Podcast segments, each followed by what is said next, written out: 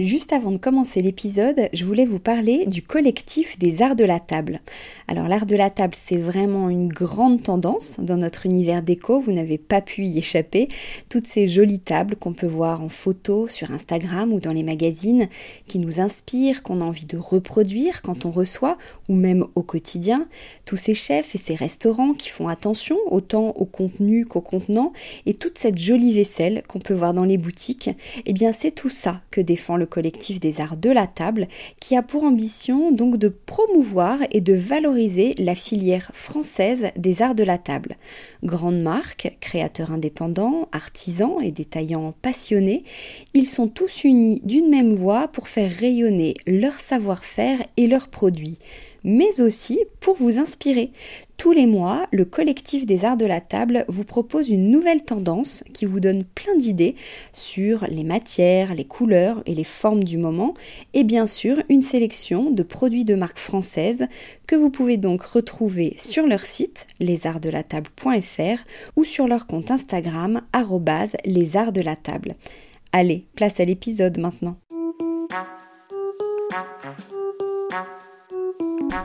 Bienvenue sur Décodeur, le podcast qui parle de celles et ceux qui font la déco aujourd'hui.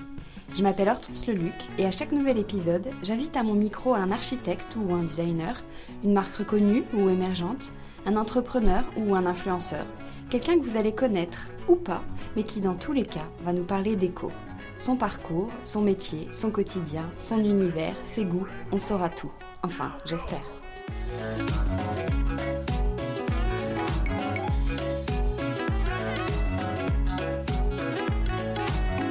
Depuis quelques années, c'est la folie des papiers peints, et s'il y a bien une petite marque qui a sorti son épingle du jeu, c'est Peppermint. Créée par un duo père-fille, c'est Alexandra, la directrice de la création, que je reçois ce matin à l'hôtel Panache. Sous son impulsion, Peppermint crée des revêtements muraux tour à tour graphiques, rétro, féminins juste ce qu'il faut et parfaitement dans l'air du temps. Ces jolies collections sont fabriquées dans leurs ateliers parisiens qui viennent justement tout juste de s'agrandir. Bonjour Alexandra. Bonjour Hortense. Alors je viens de le dire, vous travaillez avec votre père. C'est un point qui est euh, très intéressant. Donc on va commencer par ça parce que j'ai rencontré beaucoup de duos euh, mari-femme, mais pas encore euh, le père-fille. Alors comment ça se passe? Comment et pourquoi vous avez décidé de travailler ensemble?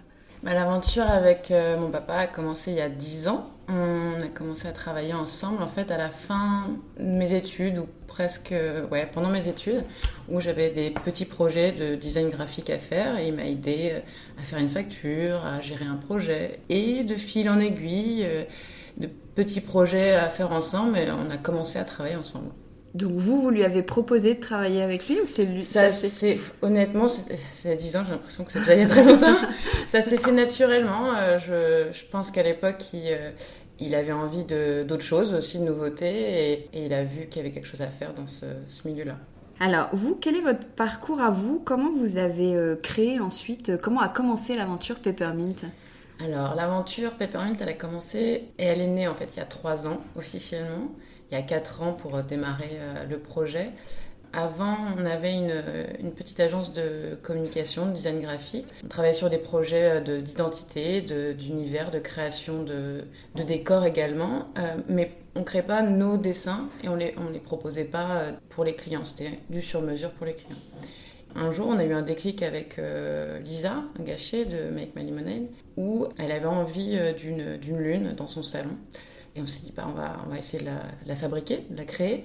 Euh, donc on l'a créée pour elle. Et là, ça a été un déclic par rapport à la communauté qui disait, mais c'est génial, où est-ce qu'on peut la trouver? Et on a vu qu'il y avait un, réel intérêt pour un nouvel intérêt pour le décor mural, créatif, euh, original, qui, s'impose. Et de là était l'idée de proposer des décors muraux à une clientèle où vous avez voulu créer uniquement du papier peint Vous trouviez qu'il manquait quelque chose sur, euh, sur le marché?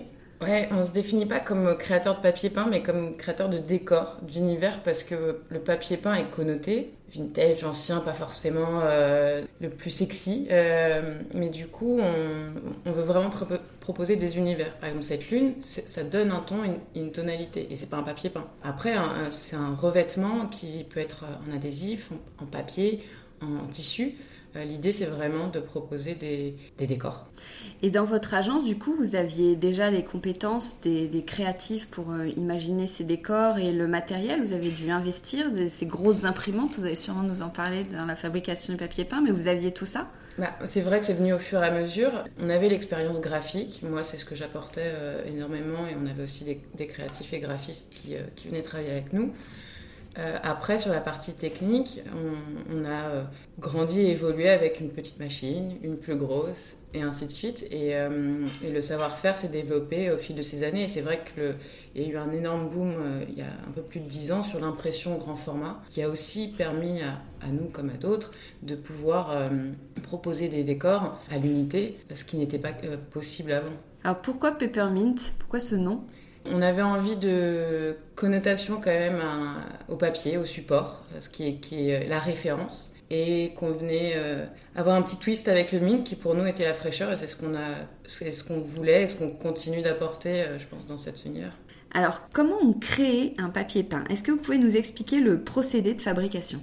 Alors, pour créer un papier peint, en tout cas chez nous, euh, on va commencer avec une idée. Cette idée, on va la challenger, on va voir ce qu'on a envie de faire et où est-ce qu'on veut aller. De là, on va faire des recherches graphiques, plastiques, euh, historiques, artistiques. Et de là, on va créer un dessin. Ce dessin-là, on, en est content, on dit OK, on, continue de travailler là-dessus. Ce dessin, il a une forme, souvent carré ou rectangle, euh, mais il faut qu'il devienne un papier peint. Il faut qu'on puisse le répéter. Il faut qu'on crée un raccord, par exemple un raccord entre la droite et la gauche pour que quand on va poser nos laits de papier peint, ça puisse se raccorder de ce carré ou de ce rectangle, on va créer un fichier d'impression avec une longueur donnée, soit on va partir sur 3 mètres, sur 10 mètres, ça dépend de comment on va l'exploiter derrière. Après avoir créé ce fichier, on va, en fait on répète le, motif, autant de répétitions qu'on a, dont on a besoin. Ce fichier d'impression, on va l'envoyer sur un, autre ordinateur qui euh, va, on, appelle ça sur un RIP, c'est le logiciel qui va envoyer les données aux imprimantes. Et de là, euh, on va pouvoir lancer la, première impression. Avec cette première impression, à taille réelle, on va pouvoir voir si les couleurs nous conviennent, si les proportions, l'échelle nous convient et adaptée à ce qu'on avait euh, en tête. Et ensuite, si on n'est pas content, on continue, on passe à la moulinette graphique, on, évolue et souvent c'est ce qui se passe. Il y a, plein d'éléments qu'on n'avait pas prévus. Et quand on est content, ça part euh, sur le site internet et, c'est proposé à notre clientèle. Et c'est parti. Voilà. Ah, vous défendez une production euh, artisanale, vous venez mhm. d'effleurer l'idée. Ça veut dire quoi dans la réalité? Donc vous, vous, créez, vous fabriquez dans votre atelier, j'ai bien compris. Mais quelle différence par exemple avec d'autres marques qui ont des procédés industriels? Nous, aujourd'hui, on défend même deux types de fabrication. La fabrication industrialisée pour avoir une offre de volume standardisée qui correspond aussi à un type de marché et connu d'une clientèle. Mais aujourd'hui, on s'est aussi démarqué, et c'est pour ça que je pense que Peppermint a, évolué dans, cet univers, c'est de pouvoir proposer au public un papier personnalisé sur mesure on va proposer un décor, un dessin, une illustration, on va proposer un type de support différent adapté en fonction de, besoins différents. Et on va aussi euh, proposer la dimension, l'adaptation à la taille du mur ou d'une pièce. Et de là, euh, on peut aussi aller jusque du sur-mesure complet. On peut créer un dessin. Euh, on a différentes demandes de ce type-là. voilà, donc on peut aller du personnalisé au sur-mesure. Et aujourd'hui, dans nos ateliers, on, on fait de l'impression numérique, grand format, qui est fait euh, manuellement, artisanalement. Donc moi, par exemple, si j'ai envie de refaire un, bureau, tout un pan de mur, euh, je, peux vous, je peux choisir mon, décor, la dimension, et vous pouvez répondre à ma demande. C'est ça. On peut même jusqu'à aller créer un dessin pour vous. Alors quel métier se cache dans un atelier? Alors, un atelier chez nous, en tout cas, euh, chez Peppermint, on a, là, on est une équipe de 4 à 5 personnes. On va avoir les opérateurs, ceux qui manipulent et qui gèrent les machines d'impression, de découpe, de filmage. On va avoir quelqu'un qui va piloter le planning, qui va faire le, le pivot entre, entre toutes les personnes de l'équipe et aussi le SAV pour pouvoir répondre aux demandes et une graphiste pour, pour la PAO, la, la création de fichiers, des plans de pause euh, et des suivis de projet. Donc vous n'avez pas forcément beaucoup de stock, vous répondez beaucoup à la commande. Exactement. À quoi elles ressemblent les machines? C'est des imprimantes qui sont euh, gigantesques ou euh, pas du tout? Aujourd'hui, jusqu'à il n'y a pas longtemps, euh, elle n'était pas gigantesque et là on en a reçu une il y a quelques semaines à peine. Elle est passée par la fenêtre, tellement elle était énorme, parce qu'on est au premier étage, avec une grue. C'était impressionnant. On a eu, c'est passé à 10 cm. On a eu, c'était la première fois qu'il faisait ça et qu'il l'a montée. Elle fait 5 mètres. Euh, c'est un bon bébé et c'est vrai que pour nous c'est une étape, une étape supplémentaire dans cette. Et vous achetez des rouleaux en conséquence qui sont aussi larges. Et là on prend de plus en plus grand. Donc vous utilisez tout à l'heure, vous en parliez, les encres euh, éco-labellisées à base d'eau. Donc c'est moins toxique pour les personnes qui travaillent à, l'atelier. Mais est-ce que c'est quelque chose qui est attendu aussi par le consommateur? On parle beaucoup des peintures euh, écologiques. Ça tend aussi à ça dans le papier peint, dans l'univers du papier peint? Complètement. En fait, euh, aujourd'hui, on a, bah, comme cette technologie s'est démocratisée, l'impression grand format à la base était plutôt destinée à la signalétique. Donc on n'avait pas ce besoin intérieur et du coup les, les fabricants ils se sont penchés sur ce problème, que c'était une problématique, pour pouvoir ouvrir ces possibilités euh, au grand public et euh, du coup dans le domaine familial, bureau et autres. Et c'est pour ça qu'on a choisi aussi cette technologie. Alors, vous vendez plusieurs sortes de papier peint et notamment du pré-encollé qui est votre spécialité. Est-ce que vous pouvez nous, nous dire ce que c'est? Bah, C'est génial déjà. en fait, euh, il y a déjà de la colle au dos des papiers qu'il faut réactiver avec un simple, un simple spray. Et ça permet pour, par exemple, quelqu'un qui a une petite surface ou qui ne veut pas s'embêter avec de la colle, euh, de pouvoir euh, prendre le papier, prendre un peu d'eau et le poser assez rapidement en fait. Donc on est tous capables de poser du papier peint. Il n'y a bah pas forcément besoin de passer par un entrepreneur ou parce qu'on s'en fait toute une montagne de poser du papier peint. C'est un savoir-faire. J'ai envie de dire, il faut aviser en fonction de la de, de l'espace qui est donné. Si on a un carré, qui a pas d'embûche, qui a pas trois fenêtres, deux portes, enfin des éléments qui peuvent complexifier la pose, j'ai envie de dire, on peut le faire tout seul, surtout avec cette technique. Après, ça reste un savoir-faire. Et euh, une bonne pause, ça se voit aussi. de quel, J'allais dire, quel conseil vous donneriez pour bien poser du papier peint? Avoir les bons outils et peut-être avoir euh, être euh, aiguillé par quelqu'un qui en a déjà fait. C'est quand même déjà une bonne aide. Comment on choisit un papier peint à part un critère de style? Est-ce qu'il y a des caractéristiques à étudier selon ses besoins? Alors, si on regarde euh, au-delà de l'aspect esthétique, euh, on peut avoir des besoins, euh, par exemple, dans une salle de bain. Ça se fait de plus en plus de mettre du papier peint dans des salles de bain. Et donc là, on va avoir des types de papier. Par exemple, on en a un qui s'appelle un fiberglass, donc c'est avec une fibre de verre qui résiste à l'humidité. Et bon, par exemple, ça, c'est un, critère assez important. C'est savoir l'aspect esthétique, le style qu'on veut donner, mais aussi l'environnement dans lequel on veut le poser. On n'ose pas forcément mettre du papier peint, on en voit beaucoup hein, dans les restaurants, les magazines. Je le disais en introduction, c'est un peu la mode euh, du papier peint. Chez soi, j'ai l'impression qu'on peut se limiter. Quels arguments vous, vous auriez pour nous motiver à se laisser séduire? Euh, je vais prendre les arguments de mon papa qui euh, disait dans les pays nordiques, ils changent leur décoration tous les deux ans environ, plus par rapport à, je pense, à la météo et du fait qu'ils prenaient vraiment soin et de l'univers dans lequel ils vivaient.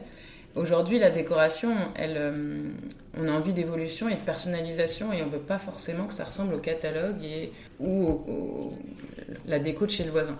Et le, fait d'avoir des, de proposer des petites surfaces avec un style différent, euh, ça permet de personnaliser et de choisir son goût et ce qu'on aime en fait.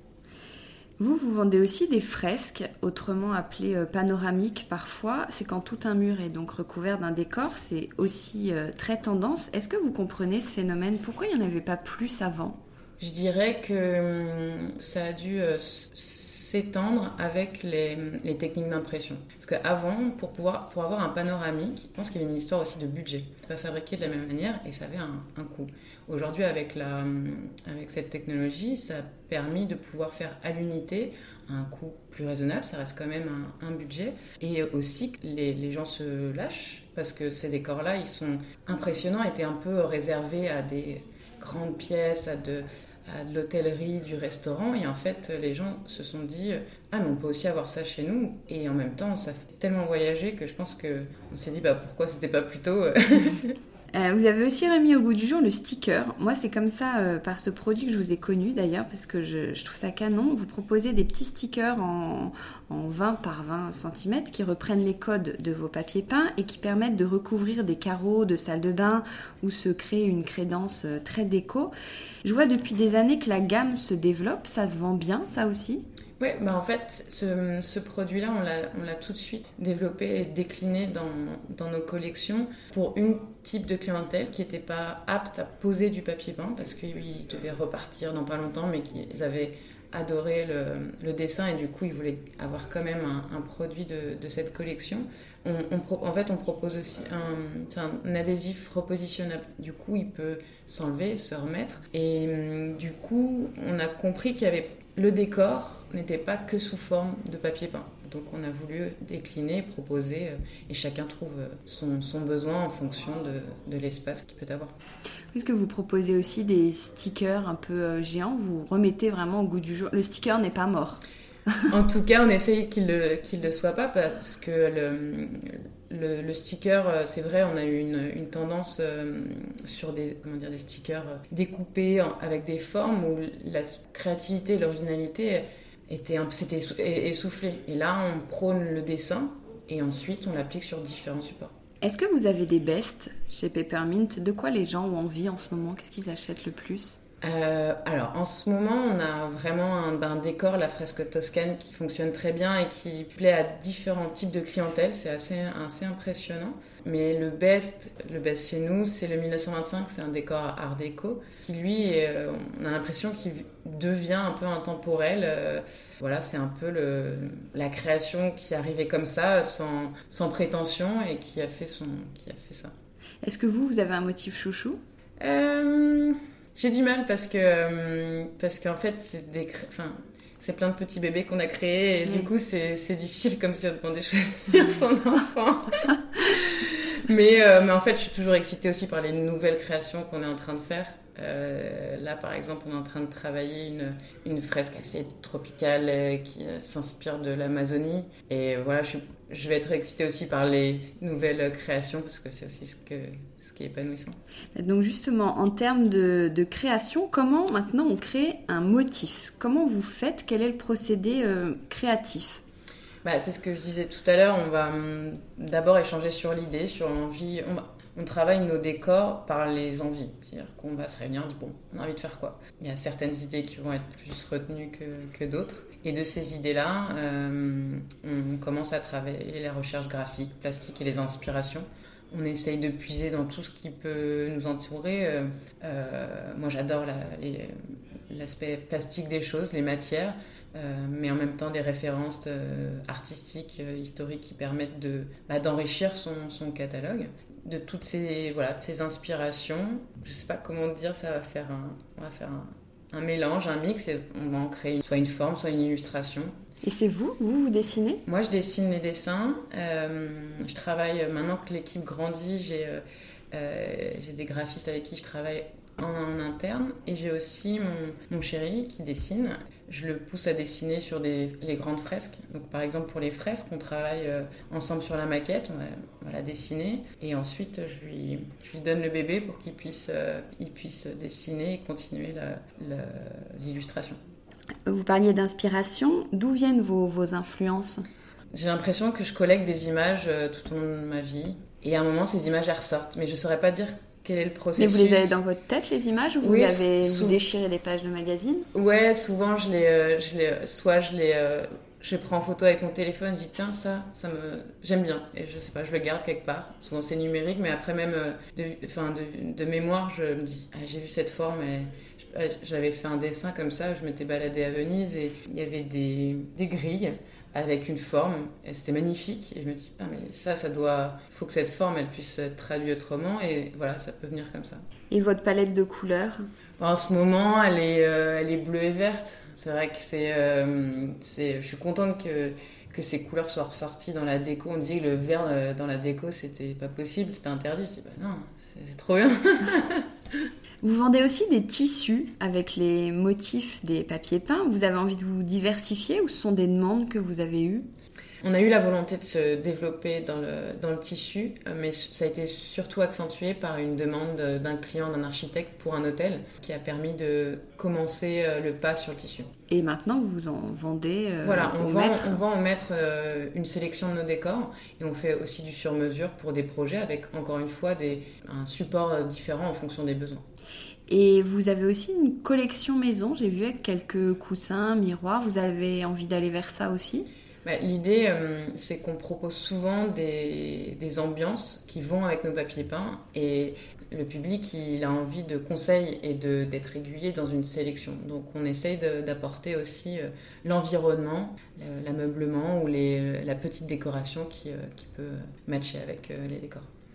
Alors pour imaginer encore mieux vos journées, on va inventer une euh, semaine type ensemble avec des créneaux. Vous pourriez imaginer ce que vous seriez en train de faire à ce moment-là.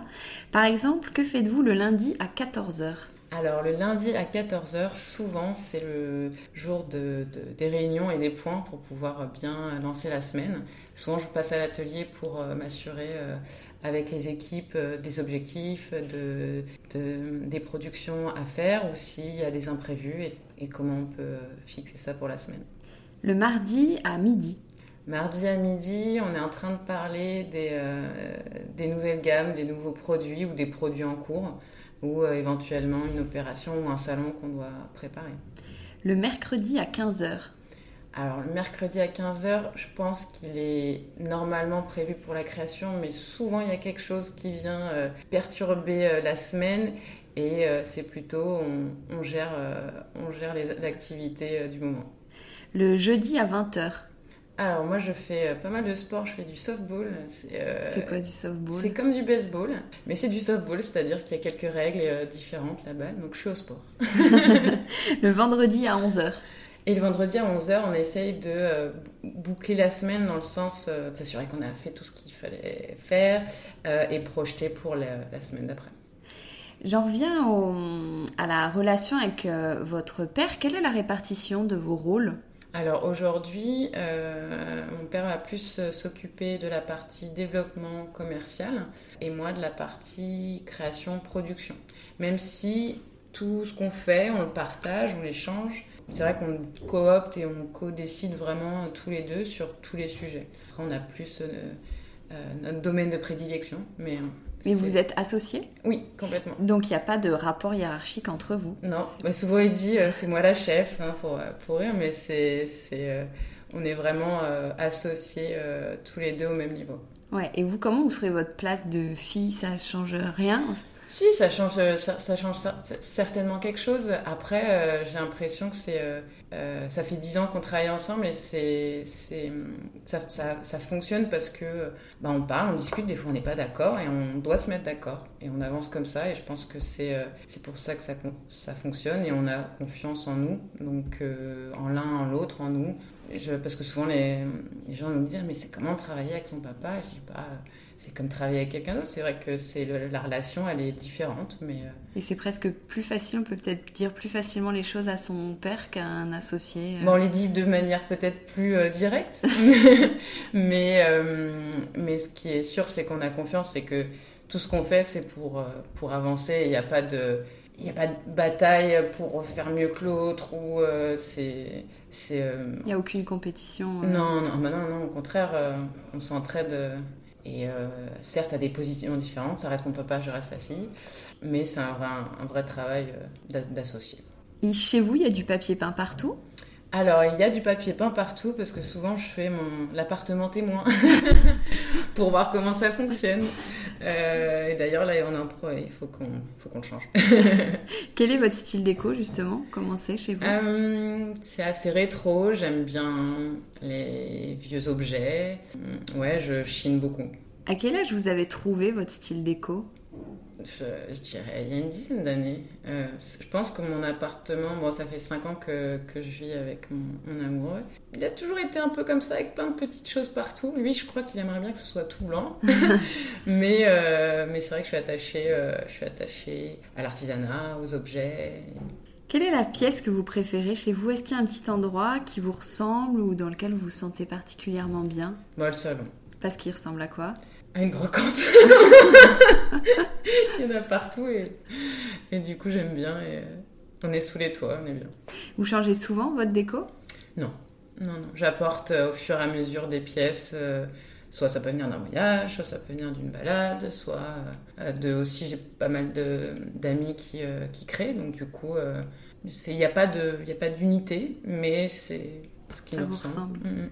Quel est votre dernier achat déco? Alors, le dernier achat, un tapis, un grand tapis pour le salon, tout vert, assez 70s. C'est osé, mais j'aime bien. Euh, j'allais dire, le plus fou que vous ayez fait, c'est ce tapis, non? Ah, il, il, pourrait être dans il pourrait être dans le top 3. Ouais, ouais, je vais le mettre. Euh. Et un achat que vous regrettez? Je dirais, je dirais le placard très joli placard. Et celui dont vous rêvez? Je rêve. Euh... Bah, j'en rêve pas en fait. J'en rêve pas. Euh. Non, j'ai pas de. Je suis bien là. Est-ce qu'il y a des figures de la déco ou du design que vous admirez? Bah, moi, par exemple, enfin, c'est pas en ce moment, mais euh, il y a l'exposition Vasarely et il m'a toujours impressionné. La, la, technique, le savoir-faire et, et ouais, ce qu'il arrive à créer avec euh, sa peinture. Vous avez un métier qui est créatif. Est-ce que vous préférez travailler donc avec de la musique, des podcasts euh, ou rien du tout? Dans un premier temps, j'aime bien être dans le silence pour la réflexion, vraiment. Et après, euh, quand on est sur le, vraiment l'illustration, le, dessin et qu'on doit euh, vraiment créer, et là j'aime être dans le bruit, dans le voilà, qu'il y, ait des gens avec qui je puisse aussi parler et, et la musique joue beaucoup. Alors on va terminer avec les questions à Watt Question à 47 euros, le prix d'un pot de peinture Peppermint et Mercadier. On n'en mhm. a pas parlé, mais c'est ce que vous proposez aussi. Il y a des expressions emblématiques pour la pose du papier peint et de la peinture. Alors vous, est-ce que vous préférez maroufler ou dégager les angles? Maroufler, c'est trop bien de chasser les bulles. Question à 59 euros, le prix d'un rouleau Freda Peppermint. Donc c'est la grande mode d'habiller les murs avec du papier peint, de la peinture, des cadres. Et vous au sol, vous êtes plutôt team euh, parquet, moquette, tapis? Euh, Parquet. Question à 65 euros, le prix pour une place de concert. J'ai honte de cette question, mais je suis obligée de vous la poser. Vous vous appelez Alexandra Bruel. Est-ce que vous connaissez Patrick Bruel? Pas encore. Merci beaucoup, Alexandra. Merci.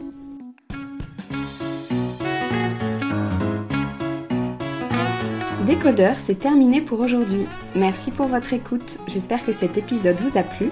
N'hésitez pas à vous abonner à ce podcast, à laisser un commentaire sur iTunes ou sur la plateforme que vous utilisez, à suivre Décodeur sur Instagram, bref, à me faire des retours et surtout à en parler autour de vous. Merci et à la semaine prochaine.